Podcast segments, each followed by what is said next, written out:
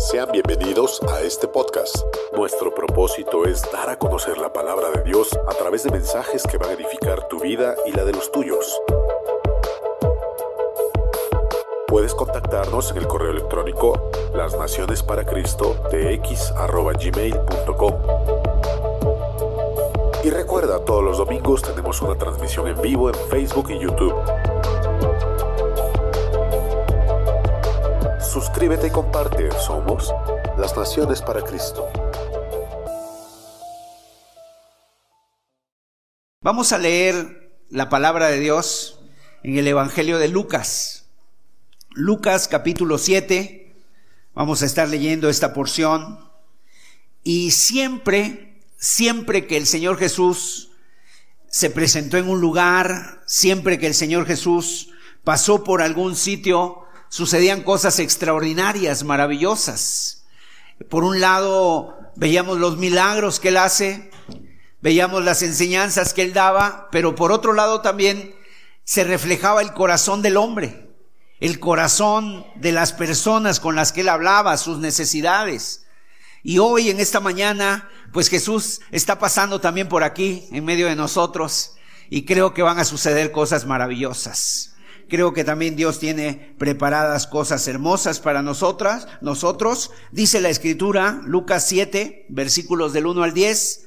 Después que hubo terminado todas sus palabras al pueblo que le oía, entró en Capernaum y el siervo de un centurión, a quien éste quería mucho, estaba enfermo, a punto de morir, cuando el centurión oyó hablar de Jesús, le envió unos ancianos de los judíos, rogándole que viniese y sanase a su siervo.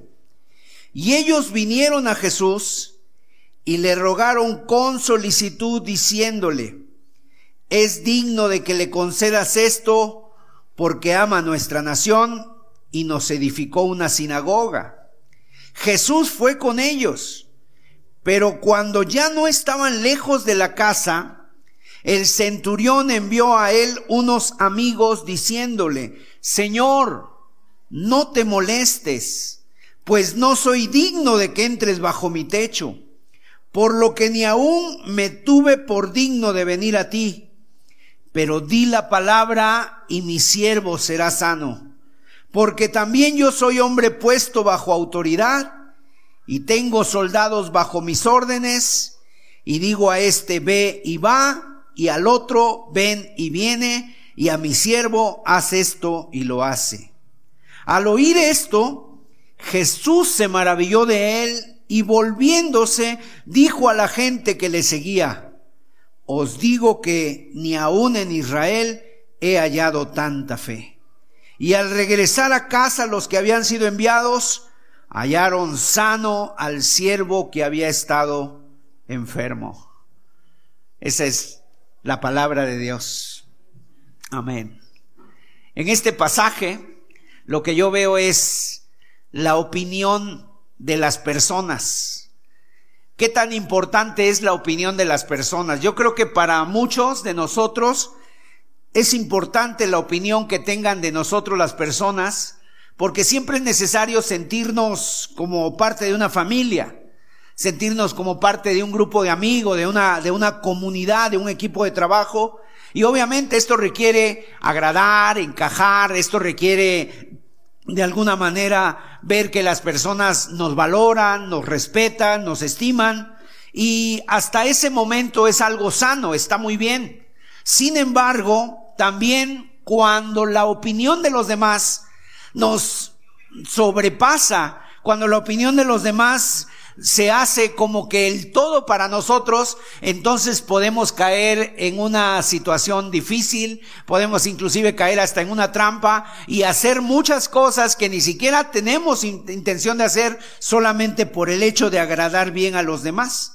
En esta escena que acabamos de leer, dice la escritura acerca de un, de un centurión y ahorita vamos a estar viendo, vamos a estar analizando un poquito el contexto de quién era esta persona. Vamos a estar viendo también acerca de la opinión que tenían de él los demás. pero también vamos a ver la opinión que tenía él de él mismo y vamos a ver también la opinión que tenía Jesús de este hombre. Entonces, ¿cuál de estas tres es la opinión más importante? Seguramente la de Jesús. La de Jesús es la más importante. Ahora, antes de mirar a este hombre, analicemos un poquito el contexto. En el tiempo que está escrito este Evangelio, el imperio romano dominaba gran parte del territorio de Israel, y no solamente de Israel, sino de todo el mundo conocido en aquella época. Y tú sabes que los romanos comenzaron a conquistar gran parte de Europa, la nación de Israel fue conquistada, estaba completamente dominada bajo la jurisdicción del imperio romano. Así que si tú eras un israelita en aquel entonces, y tú ibas a hacer una compra en cualquier lugar, ¿verdad? Fuera cualquier tienda, lo que tú encontrabas a la entrada de las ciudades y a la salida de esas tiendas, encontrabas soldados romanos, la presencia de los soldados. Ahora, yo no sé si eso lo puedas tú entender, pero los romanos habían conquistado Israel y había mucha presencia de ellos por todos lados, de tal manera que ellos gobernaban las calles, controlaban las calles, Controlaban los puentes, controlaban los peajes, las cuotas de las carreteras, de las autopistas que había y todo lo que ellos, todo lo que pasaba, ellos lo gobernaban. Inclusive les cobraban impuestos, cobraban impuestos de todo. Si tú llevabas una carga, eras un comerciante, tenías que pagar impuestos. Inclusive se los obligaba a las personas a decir, César es el Señor. Y entonces ellos habían llegado a la ciudad, habían impuesto su bandera, había soldados por todos lados y en esta historia encontramos a un centurión. Ahora, este centurión, ¿quién era un centurión? Para aquellos que no lo saben, un centurión era el comandante de muchos soldados. Algunos dicen que de 80 soldados eran las divisiones o era el, digamos, el, el regimiento de soldados era de 80 soldados. Otros decían que era de 100 y algunos dicen que era hasta de algo más. Pero entonces este hombre era un hombre que tenía autoridad.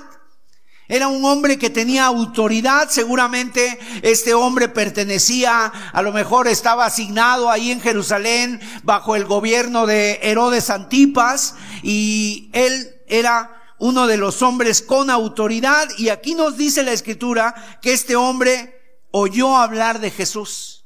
Ahora, la fama de Jesús para ese momento ya se había eh, propagado por todos lados. Todas las personas habían oído hablar de Jesús y era una persona famosa en ese momento, así como el día de hoy hay personas famosas, deportistas, ¿verdad? Son famosos que aunque no los conozcamos nosotros, sabemos que su nombre está por todos lados. Así era el nombre de Jesús en aquel entonces. ¿De dónde venía la fama de Jesús? Que había sanado enfermos, había levantado a los paralíticos, incluso había, corría la noticia de que un muerto de cuatro días había resucitado. Entonces, que este hombre, el centurión, escuchó hablar de que de Jesús, que no era un hombre cualquiera, que Jesús tenía poder, que Jesús tenía, hacía grandes milagros, lo acompañaban señales y prodigios, y entonces este centurión oye hablar de Jesús. Yo lo que quiero presentarles en este día es un resumen de lo más importante de este centurión romano. Ahora, fíjense ustedes un detalle. Nos dice muchas cosas de ese centurión. Nos dice su puesto, nos dice dónde estaba, nos dice qué hizo, tenía criados, pero no nos dice su nombre. El nombre del centurión no aparece ni en Mateo ni en Lucas, no aparece su nombre. Y bueno, ¿por qué no aparece su nombre? Porque a veces es bueno que se hable de nosotros, ¿verdad? Lo que hagamos, lo que hacemos, pero no es bueno que se hable nuestro nombre. ¿Por qué? Porque todo lo que nosotros hacemos, pues es para la gloria de Dios. Todo lo que nosotros podemos realizar es para la gloria de Dios, que la gente sepa que eh, ha hecho algo, que la gente sepa que ha dado algo, que la gente sepa de, de, de ti a lo mejor que tú has hecho una obra, pero toda la gloria, todo el aplauso, toda la honra es para nuestro Señor Jesucristo. Entonces vamos a ver tres, para comprender este estudio, yo lo he dividido en tres partes. La primera parte es, ¿qué opinaban las personas sobre el centurión? En segundo lugar, ¿Cuál es la opinión que el centurión tiene de sí mismo? ¿Qué piensa él de él mismo? Y en tercer lugar, ¿cuál es la opinión de Jesús sobre el centurión romano? Vamos a ver entonces qué opinión tenían las personas sobre el centurión. Las personas que conocían al centurión tienen una opinión sobre él. Ahora yo te pregunto, ¿tú sabes qué opina la gente de ti? ¿Qué opinión tienen sobre ti las personas? ¿Qué opinan de ti tus, tus vecinos? ¿Qué opinan de ti aquellos que te conocen? No sé, tu esposo, tu esposa, tus hijos, ¿qué opinan de ti? Si tú le preguntaras a un pequeño, ¿verdad? Oye, ¿qué opinión tienes sobre tu padre? ¿Qué diría ese niño? ¿Qué diría ese jovencito a lo mejor sobre su papá? ¿Qué opinión tienen los hermanos de la iglesia sobre ti? ¿Qué opinan ellos de lo que tú haces, tus compañeros de la escuela, con los que tú convives, los compañeros del trabajo? ¿Qué opinión tienes de ti? Bueno, déjame decirte, esto es importante. No podemos decir nadie, bueno, pues a mí me da igual lo que diga la gente, lo que piensen las personas. No, mira, lo que piensen, la opinión que tengan las demás personas es importante, porque eso al final habla de quién somos. En parte nos van a decir quiénes somos y a lo mejor no, no nos gusta la opinión que tienen, pero finalmente algo habrá de cierto en lo que dicen. Así que vamos a ver qué opinaban las personas sobre este hombre, el centurión. En el versículo 2 nos dice, dice aquí el versículo 2, y el siervo de un, de un centurión, a quien éste quería mucho, estaba enfermo y a punto de morir. O sea, aquí las personas están hablando del centurión.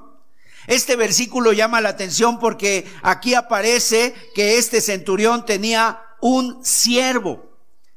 Y la palabra siervo en el idioma griego es una palabra doulos. ¿Y sabes qué significa doulos? Esclavo. El esclavo de un centurión. Eso es lo que dicen las personas. Este, este centurión tenía un esclavo, un siervo.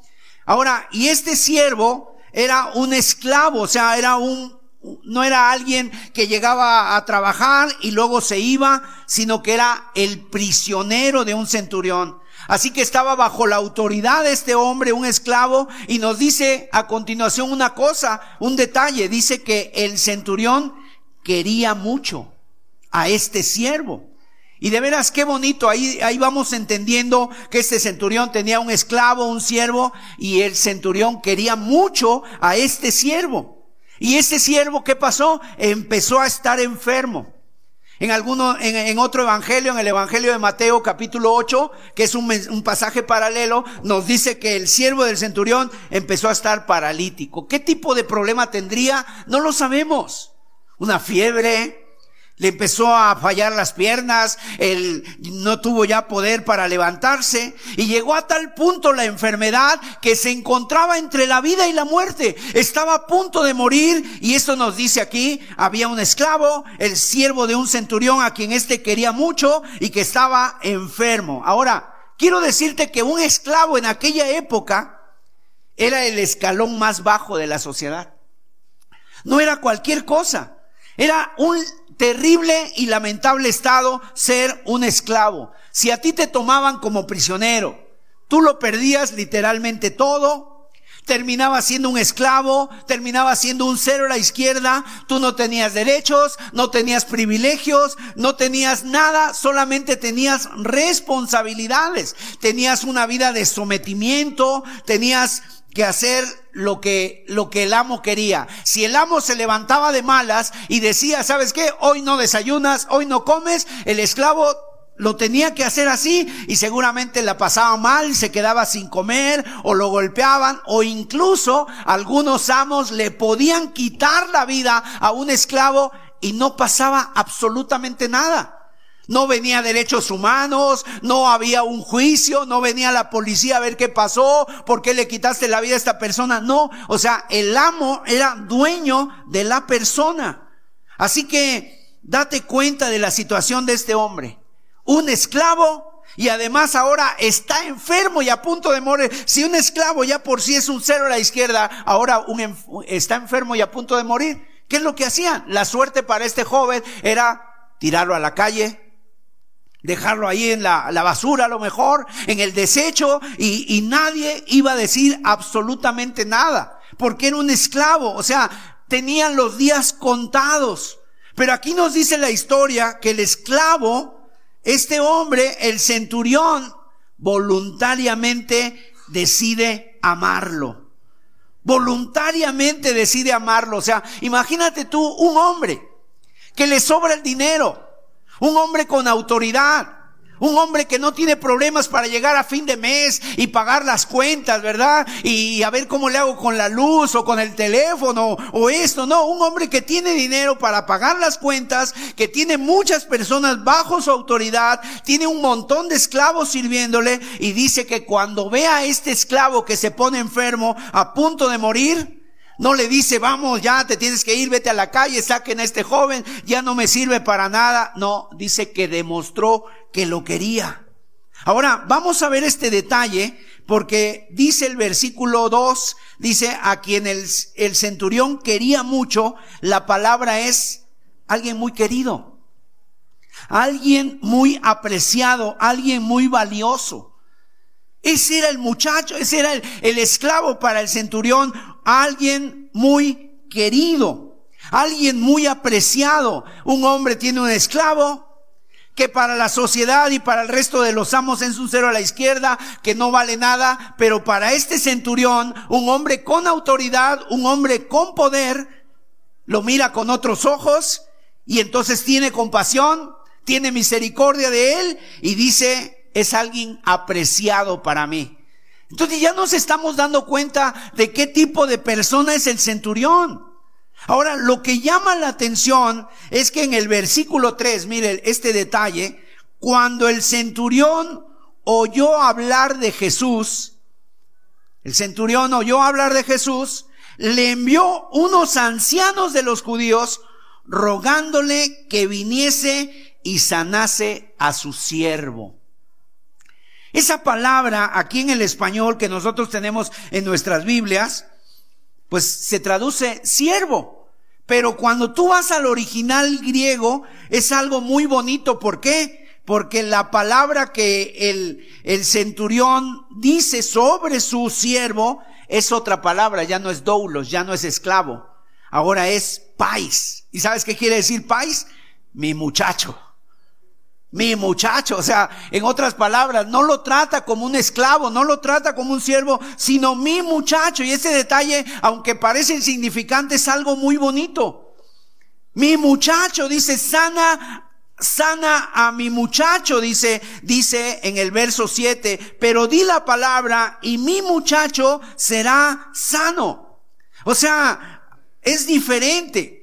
Tú a un, a un esclavo, tú le podías decir, esclavo ve por mis zapatos, esclavo lava el carro, esclavo alimenta los caballos, esclavo ve por esto, ve por aquello, pero este hombre le decía, pais, mi muchacho. O sea, este centurión ya no está utilizando el título de doulos, está utilizando el título de mi muchacho. Muchacho, ¿puedes venir aquí ayudarme? Muchacho, puedes hacer esto, puedes cortar el pasto, puedes ah, preparar el carro que voy a salir, etcétera. O sea, traerme la comida era la palabra. Ahora, yo no sé si a ti te haya tocado durante tu vida estar en autoridad de alguien. Seguramente los que tenemos, estamos aquí tenemos autoridad sobre alguien. Tú tienes autoridad sobre tus hijos, tienes cierta autoridad sobre tu esposa delegada de Dios, a lo mejor alguien de los presentes es un, es un jefe en el trabajo, tienes trabajadores a tu cargo, ¿verdad? Tienes autoridad. Y bueno, este hombre tenía autoridades sobre él, el centurión, pero también tenía personas bajo sus órdenes. Entonces siempre nosotros, igual que este centurión, estamos en alguno de estos dos puntos. O tenemos autoridad sobre alguien, o tenemos o estamos bajo la autoridad de alguien. El centurión tenía autoridad y estaba bajo autoridad y esto nos dice algo de él. Este hombre sabía mandar y sabía obedecer. Y eso es algo muy importante que tú tienes que tener claro, ¿no? Hay que saber tener autoridad y estar bajo autoridad. Hay que saber ser un jefe y hay que también saber ser un empleado. Hay que saber mandar y hay que saber obedecer. Hay personas el día de hoy que solamente saben mandar, pero nunca obedecen. Piensan que ellos tienen todo el poder, piensan que todo el mundo se debe rendir a sus pies, que todo el mundo les tiene que hacer caso y ellos no se someten a nadie.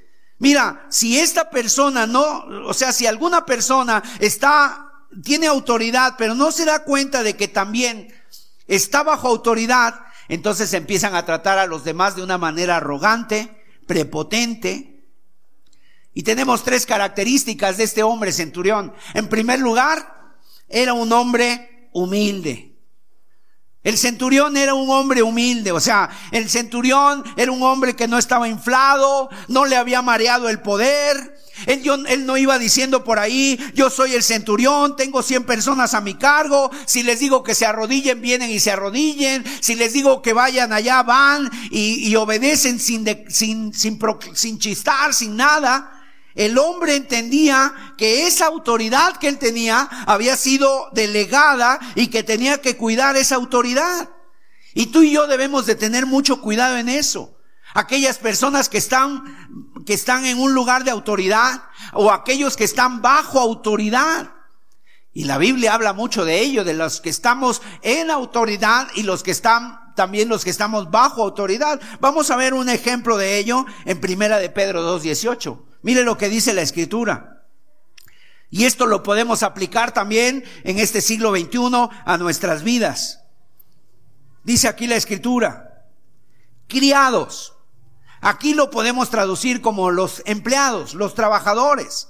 Si alguien aquí tiene un, un, empleo, estás bajo la autoridad de alguien, dice, criados, estad sujetos con todo respeto a vuestros amos, no solamente a los buenos y afables, sino también a los difíciles de soportar. Yo no sé si alguien aquí tenga eso, ¿verdad? Un jefe que te haga imposible la vida. ¿Qué dice la Biblia? Tú no eres su, su, esclavo, obviamente, pero si tú eres su empleado, si estás bajo su autoridad, este versículo lo podemos aplicar y tenemos que saber estar bajo la autoridad de aquellos que, que, que, están sobre nosotros y que a lo mejor en un momento dado nos están haciendo daño. De aquellos que te hacen la vida imposible en los trabajos, en la escuela, y muchas veces los cristianos nos damos cuenta y estas cosas tan sencillas las pasamos por alto y entonces ¿qué pasa? Empezamos a hablar de los jefes, empezamos a quejarnos del gobierno, empezamos a quejarnos de todo. Mira, tú tienes que aprender a estar bajo autoridad, sométete a esa autoridad porque esas autoridades han sido puestas de parte de Dios y dice la escritura que Él es el que pone y quita reyes y entonces, mis amados, Dios es el que pone las autoridades y nosotros como siervos debemos de tratarlos con respeto y no solamente a los buenos, sino a los afables. Vamos a ver otro texto que, que nos habla de esta autoridad en Colosenses 4.1. Amos, dice Colosenses 4.1, amos, haced lo que es justo y recto con vuestros siervos, sabiendo que también vosotros tenéis un amo en los cielos. El primer versículo que leímos nos habla a los criados, este versículo le habla a los amos, a los jefes, a los encargados, a los supervisores, a los pastores, a los líderes, ¿verdad? A los responsables. Si tú tienes personas bajo autoridad, Tienes que tratar bien a esas personas que están bajo tu cobertura. ¿Sabes por qué? Porque tú debes de tener presente esto. Tienes un amo en los cielos. Tú no eres la autoridad máxima. Sobre ti gobierna otro más alto. Y esa autoridad que tú tienes te la ha dado Dios y el Señor es el que está por encima de nosotros. Así que por lo tanto, trata bien a las personas que Él te ha puesto. Tratas bien a las personas, los que están trabajando para ti en tu negocio, en tu tienda, en tu, en tu casa, no sé, tu, eh, eh, en lo que tú tengas. Y debemos de tener cuidado, mis amados. Porque hay personas que cuando se ponen en autoridad, se les sube el ego, ¿verdad? Se les sube el ego, empiezan a ser prepotentes, empiezan a tratar mal a las personas que, que trabajan con ellos. Ten cuidado. Ten cuidado, mi amado, porque este centurión aún pudiendo él hacer todo, él decidió voluntariamente amar a su siervo, amar a la persona que estaba bajo su cobertura. Ahora vamos a ver qué dice la Biblia a nosotros como cristianos. Primera de Timoteo 6.2. Primera de Timoteo 6.2. Y es lo que tú le tienes que pedir al Señor, Señor, ayúdame a ser como este centurión. Este centurión era humilde. En 1 Timoteo 6.2 dice, y los que tienen amos creyentes, no los tengan en menos por ser hermanos, sino sírvanles mejor por cuanto son creyentes y amados los que se benefician de su buen servicio. Esto enseña y exhorta. Ay, aquí nos habla de cristianos que trabajan con otros cristianos, que tú tienes de jefe a otro cristiano, si tu jefe es un cristiano y tú lo estás sirviendo, oye, no te relajes, no abuses, ¿verdad? No abuses, no te excedas, no digas ni pienses, ah, como es hermano, puedo llegar a la hora que yo quiera. Como es hermano, puedo hacer lo que quiera. No, al contrario, como es hermano, sírvele mejor. Como ese hermano dice aquí, sírvele mejor por cuanto son creyentes y amados los que se benefician de su buen servicio. Entonces tenemos toda una enseñanza acerca de la autoridad y este hombre sabía estar en autoridad y sabía estar bajo autoridad. Y es lo que nosotros debemos de entender. En algunos casos tú estás en autoridad, en otros casos estás bajo autoridad y tú debes de aprender conforme a la palabra a tener eso bien claro en tu vida. Segunda característica que tenemos de este centurión, en el versículo 2 nos dice, versículo 3. Cuando el centurión oyó hablar de Jesús, le envió unos ancianos de los judíos rogándole que viniese y sanase a su siervo. Rogándole que viniese y sanase a su siervo. Este centurión tenía amor por su prójimo. Amor por su prójimo.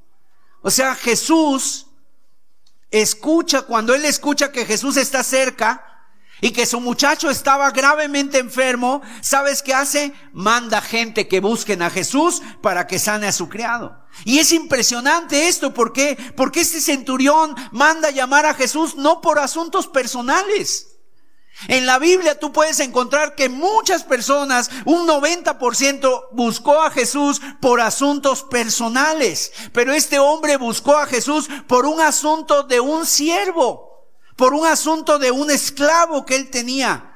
Y esto nos lleva a nosotros a preguntarnos, mi amado, ¿qué tanto piensas tú en los demás?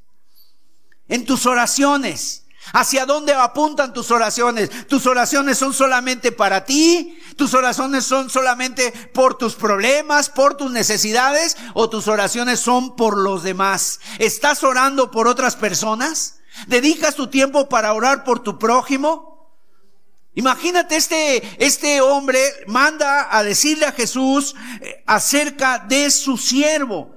No le pide, Señor, eh, mira las condiciones que tengo de trabajo. No le dice, Señor, yo quisiera tener esto. No, él dice que le rogó, le clamó y le dijo a sus, a estas personas, a los ancianos, vayan a buscar a Jesús. Por favor, ruéguenle, por favor, suplíquenle que venga y sane a mi siervo, que sane a mi muchacho.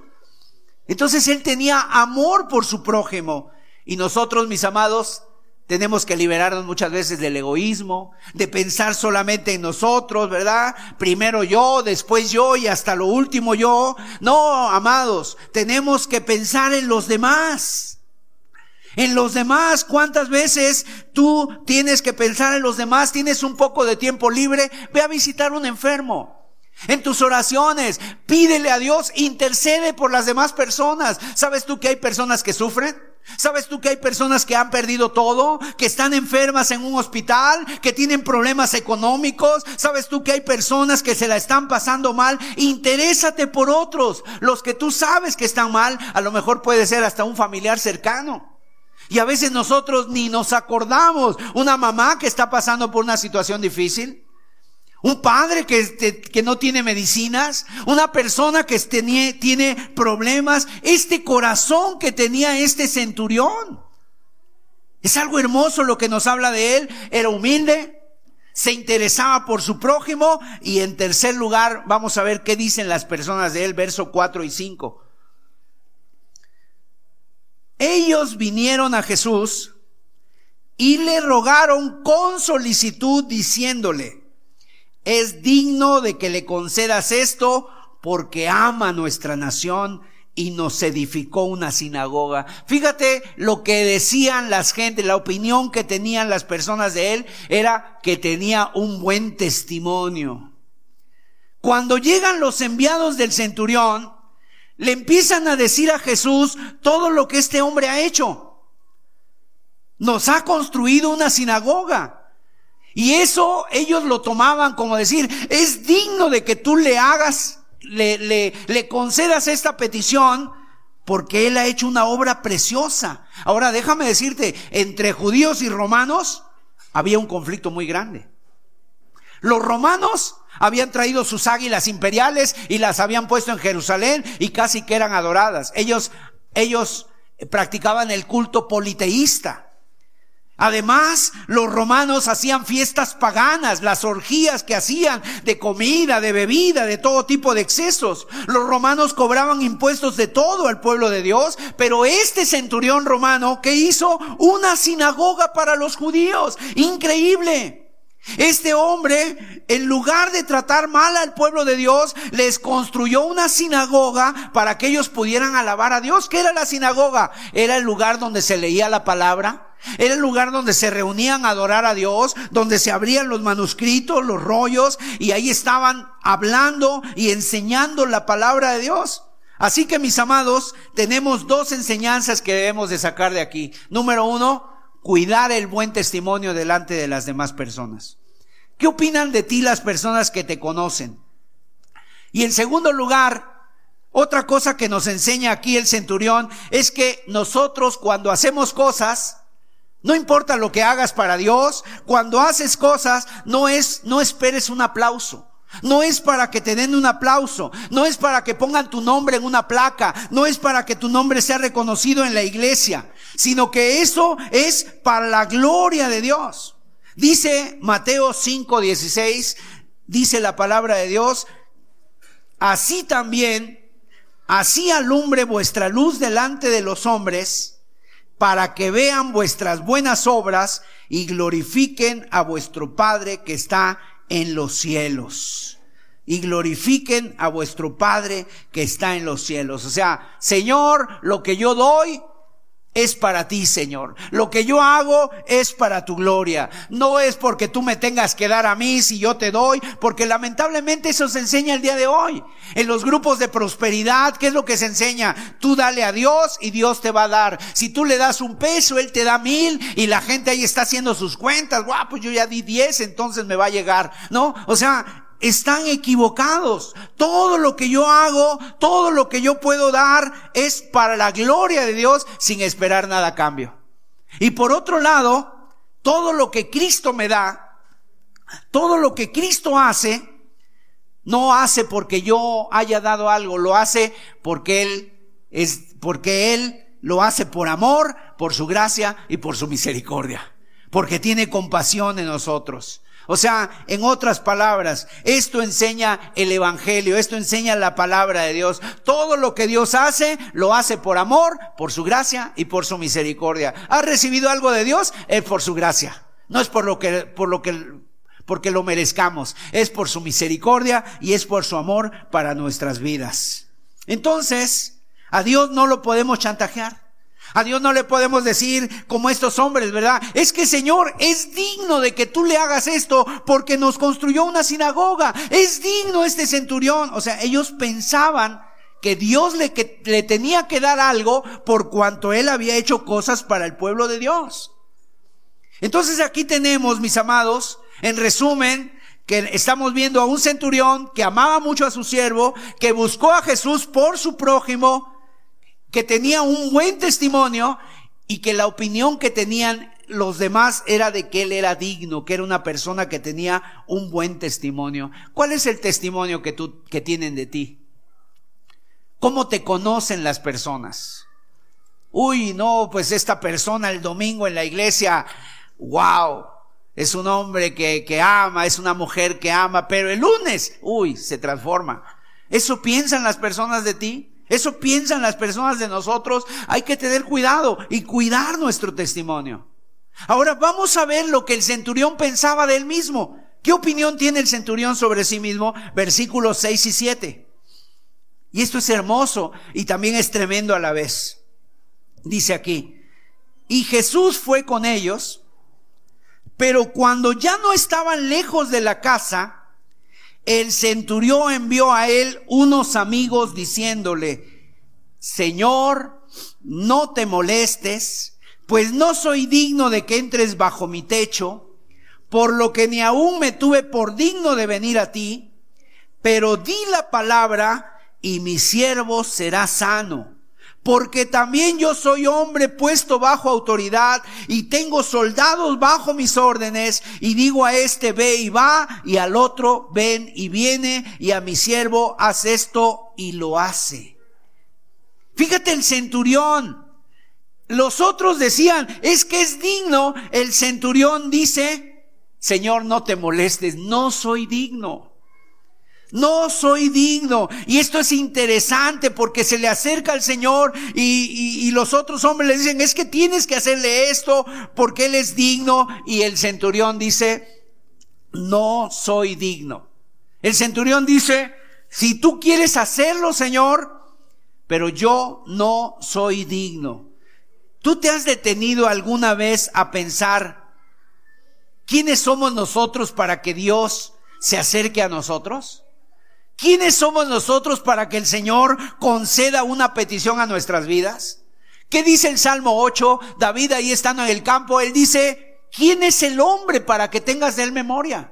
¿Quién es el hombre para que lo visites? ¿Qué somos tú y yo delante de Dios? ¿Quién es el hombre para que te pongas a orar en la noche o para que te pongas a orar en la mañana y el Señor incline su oído para escuchar tu oración y además te conteste quiénes son? Es más, si nosotros quisiéramos hablar con el presidente de aquí de México, ¿cuánto tiempo te llevaría tener una entrevista con él? A lo mejor ni siquiera con el jefe de esta alcaldía o con el jefe de manzana, ni lo conoces de dónde, cuál es el que tiene autoridad ahí. No te podrías tomarte un café con el presidente, o sea, imagínate. Aunque eres un ciudadano de México, pero en sí pues no somos nada, mis amados. Delante de Dios somos una parte muy minúscula aquí en este universo, en esta tierra. Y aún así, te has puesto a pensar que Dios se incline a mirarte, que Dios conozca tu nombre, que Dios conozca tu necesidad, que Él te haya rescatado del pecado, que Él haya sacado tu vida del pozo, de la desesperación, de tu depresión, de tu soledad.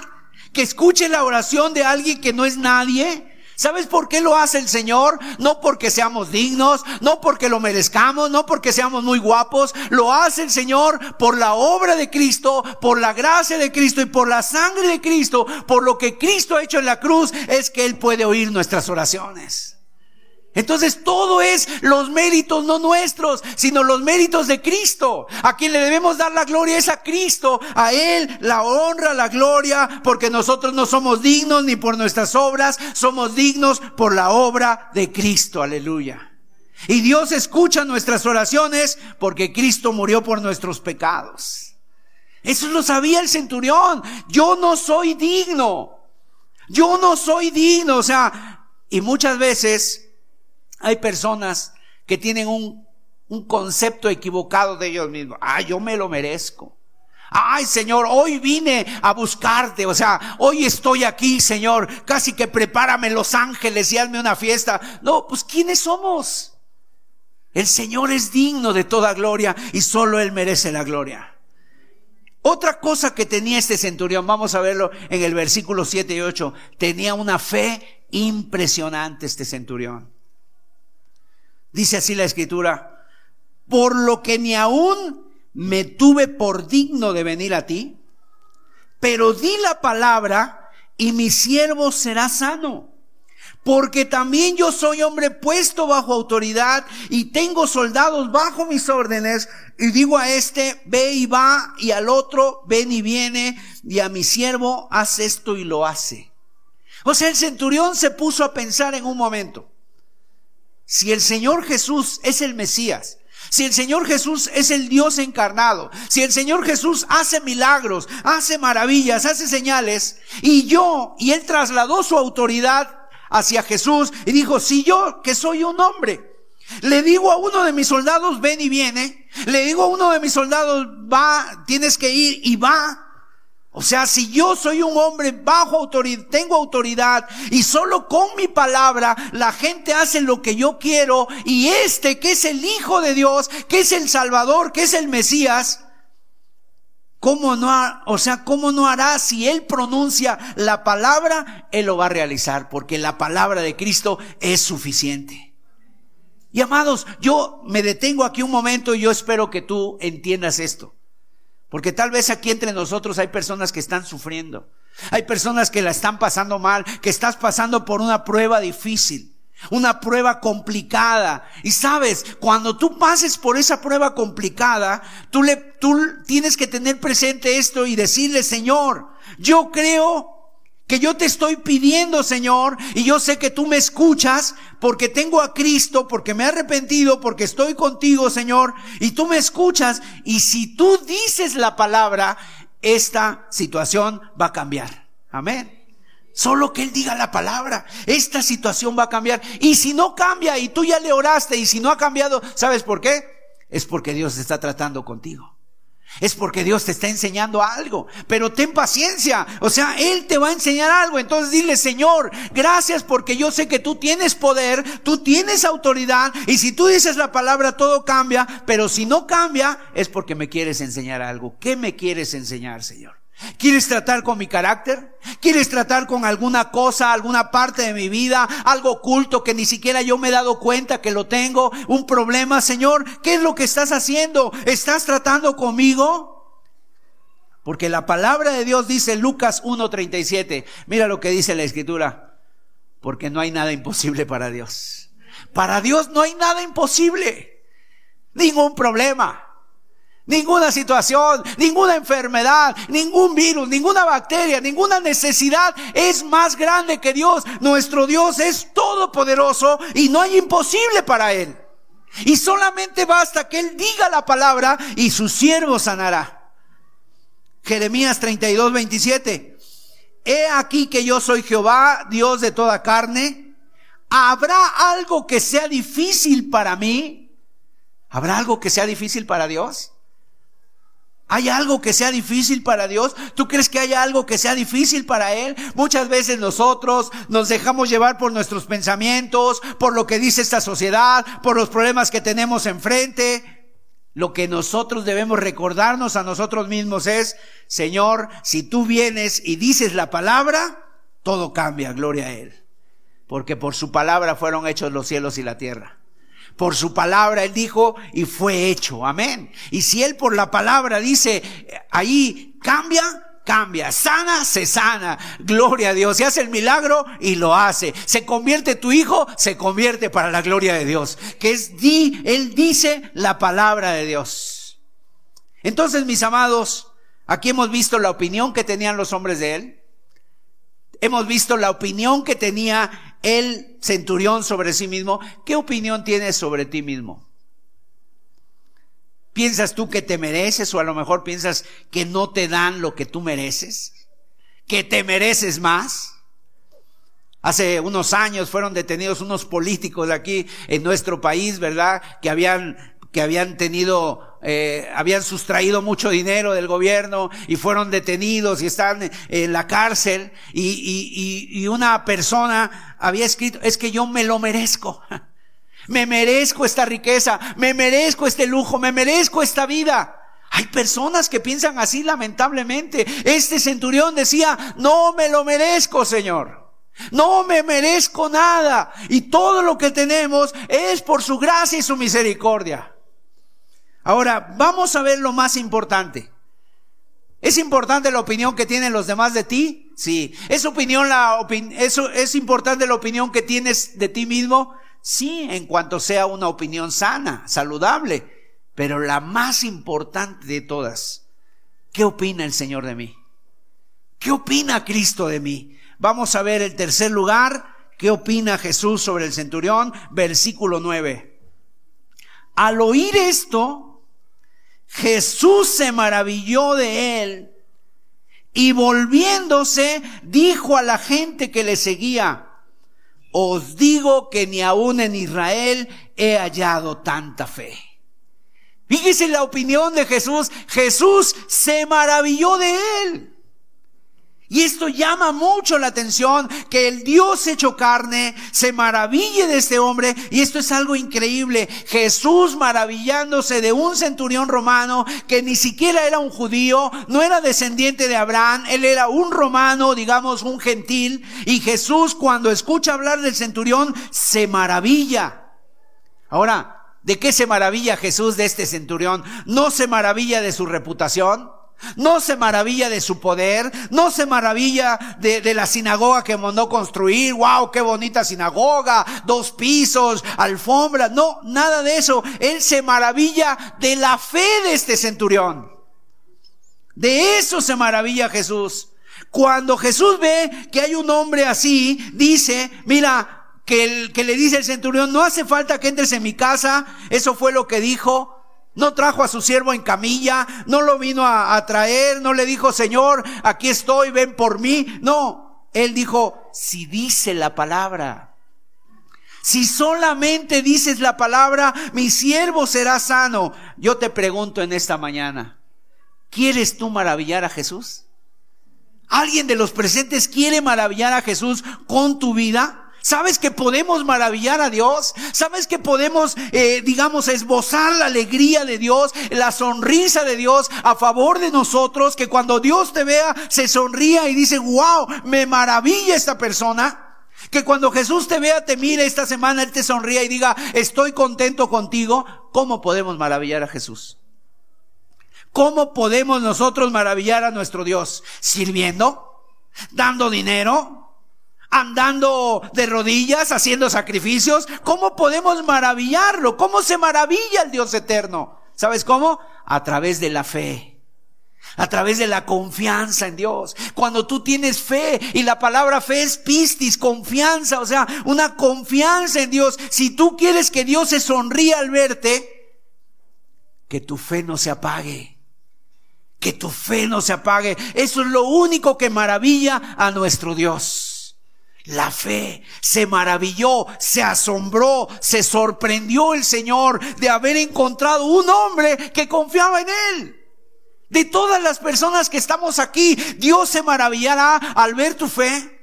Al ver tu confianza, tu dependencia en Él, de que realmente tú dices, no importa dónde estés, en el trabajo, en tu casa, en tu, en, donde sea, o, o, los problemas que estés pasando, y tú digas en tu corazón, Señor, yo tengo fe en ti, Señor. Yo, mi confianza está en ti. Si es cierto, Señor, hay pruebas, hay luchas, pero mi fe está en ti. Mi fe descansa en ti. Y cuando tu fe descansa en el Señor, no importa si sea una fe pequeña.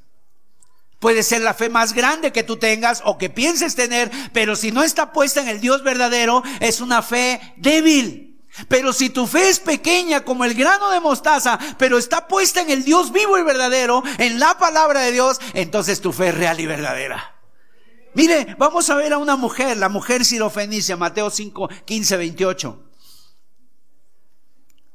Mateo 15, 28 dice aquí, esta mujer, dice aquí Jesús a esta mujer, entonces respondiendo Jesús le dijo, oh mujer, grande es tu fe, hágase contigo como quieres, y su hija fue sanada desde aquella hora. Oh mujer, o sea, esta expresión no, es una expresión de asombro.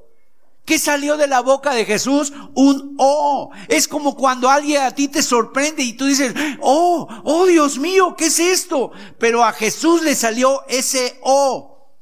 ¿Qué? ¿Quién era esta mujer? Esta mujer vino a Jesús, le empezó a clamar desde la calle, empezó a decirle, ten misericordia de mí, Señor, mi hija está gravemente atormentada por un demonio, Señor, ten misericordia, ten misericordia, Señor. Y Jesús ni le hizo caso. Luego después, cuando llega, está ya Jesús predicando, esta mujer llega, se lanza a los pies de Jesús y le dice, Señor, ten misericordia de mí. Aún Jesús le dice, no está bien echar el pan de los hijos y dárselo a los perrillos. Y esta mujer dice, si es cierto, Señor, yo si yo soy un perrillo, pero yo me conformo con que una migaja caiga de tu mesa, Señor.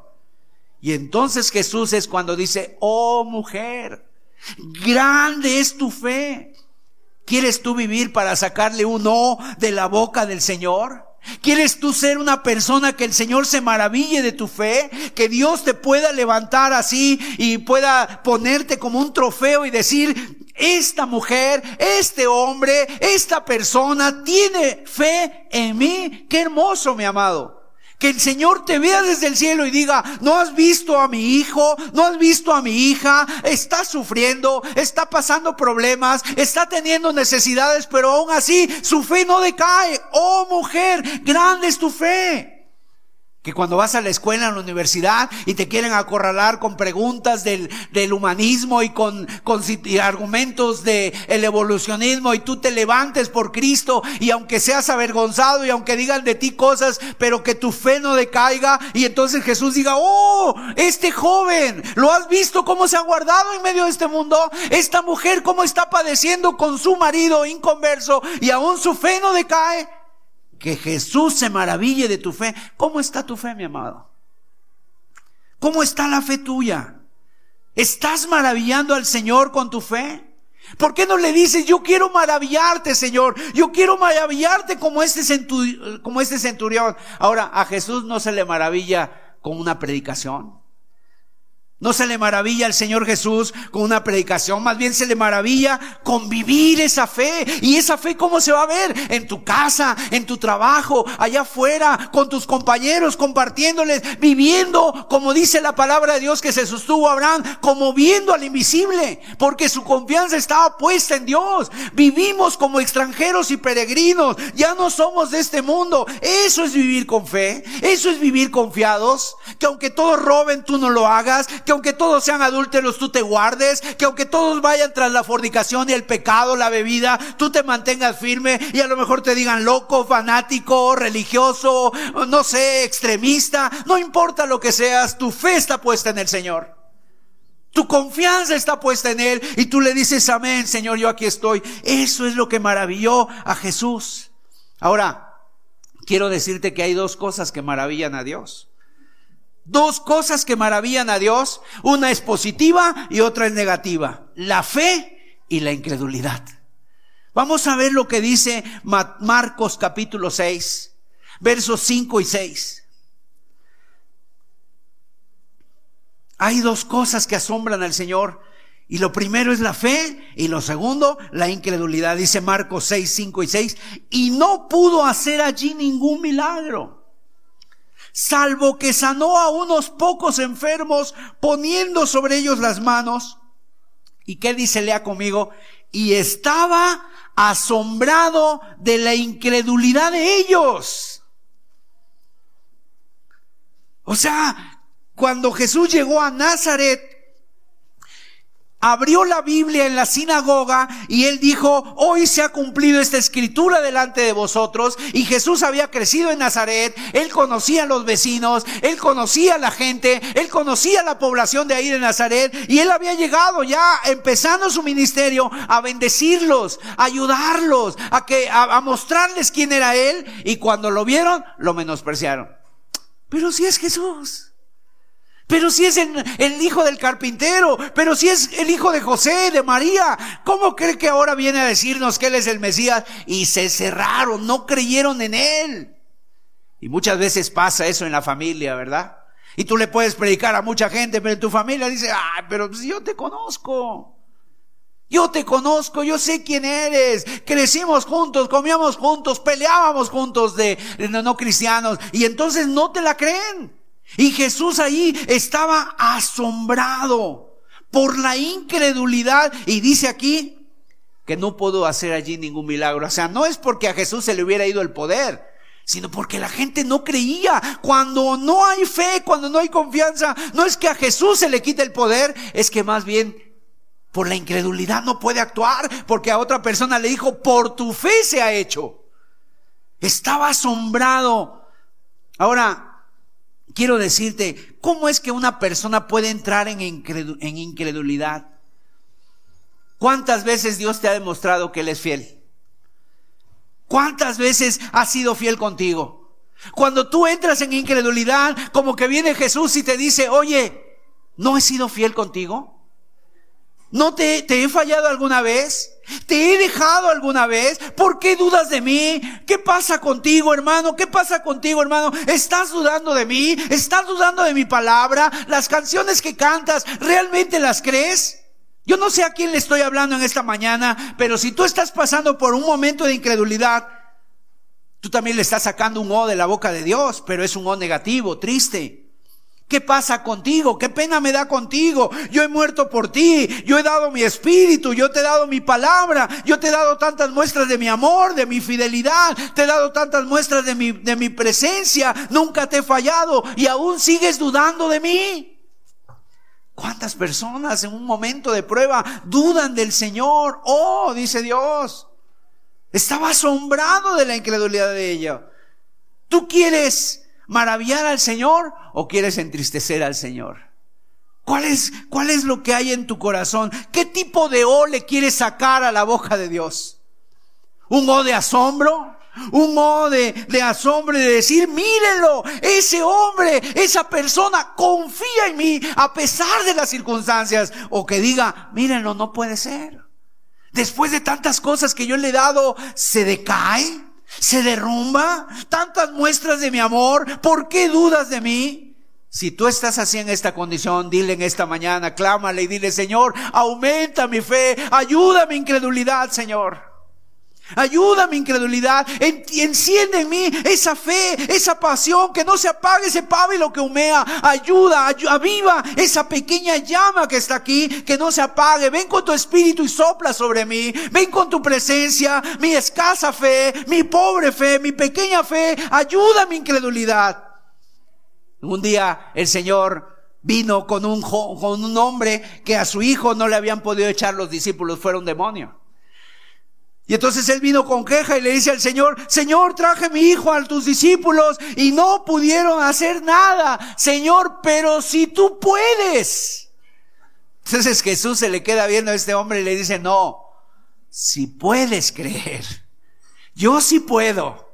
Mis discípulos esa parte. Yo sí puedo. Si puedes tú creer. Porque hay personas que a veces le preguntan, Señor, si puedes hacer algo. Dios, claro que puede.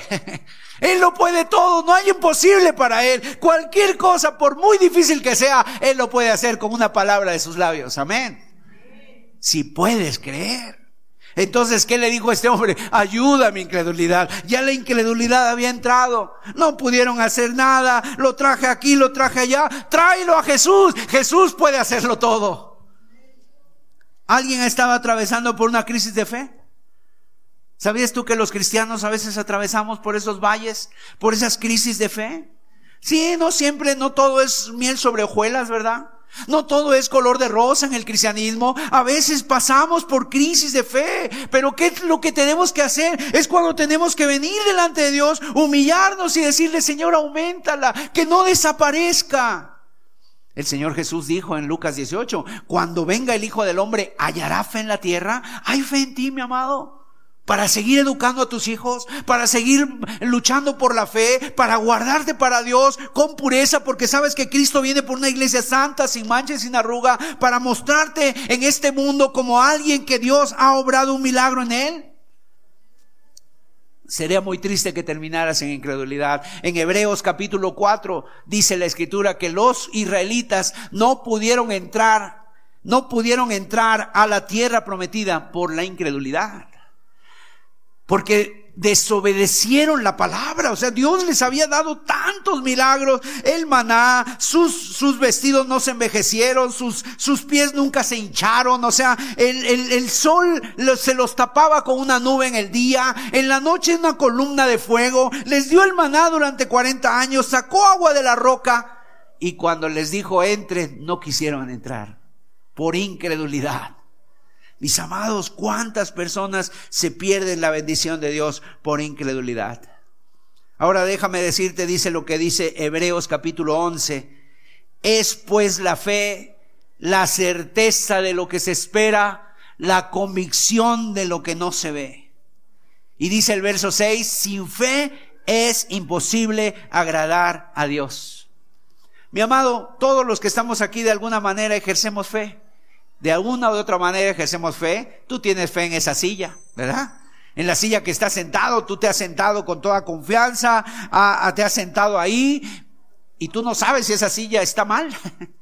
No sabes si esa silla se puede romper. Tú tienes fe en que vas a llegar a tu casa a comer, en que mañana te vas a presentar en la escuela o al trabajo otra vez. O sea, o que vas a presentar un examen para la universidad o para la preparatoria. Todo eso sin darnos cuenta es fe tenemos fe. Sin embargo, porque ¿quién te garantiza que esta noche vas a estar vivo? Nadie nos los garantiza. Eso es fe. De la misma manera Dios dice que esa fe es lo que esperas. La convicción de lo que tú no has visto, lo que todavía no has visto, lo verás. Sin fe es imposible agradar a Dios. Sin fe es imposible maravillar, sorprender, sacarle un O a la boca de Dios. Y finalmente, amados, ¿qué pasó con el centurión? ¿Qué le dijo el Señor Jesús? Le dijo el Señor Jesús a este centurión que se maravilló y dijo, os digo que aún en Israel, que ni aún en Israel he hallado tanta fe. Y en el versículo 10 dice, al regresar a casa, los que habían sido enviados hallaron sano al siervo que había estado enfermo. Ve cómo Dios lo honra a la fe. Y este hombre recuperó a su siervo y fue sanado. Conforme a su fe le fue hecho. Hoy, ¿tienes alguna necesidad? ¿Hay una necesidad imperante en tu vida que tú consideras de vida o muerte? ¿Que tú consideras que hay algo que tiene que suceder, un milagro? Mi amado, aquí está el Señor en medio de nosotros. Le puedes decir al Señor empezando, ayuda mi incredulidad y quiero decirte, Dios puede hacer un milagro. ¿Está alguien enfermo entre nosotros? Dios puede sanarte. ¿Estás necesitando un milagro? Dios lo puede hacer porque nuestro Dios es vivo y todopoderoso y Jesús está pasando por aquí y cosas maravillosas suceden. Vamos a cerrar nuestros ojos, vamos a inclinar nuestros rostros y vamos a pedirle a Dios.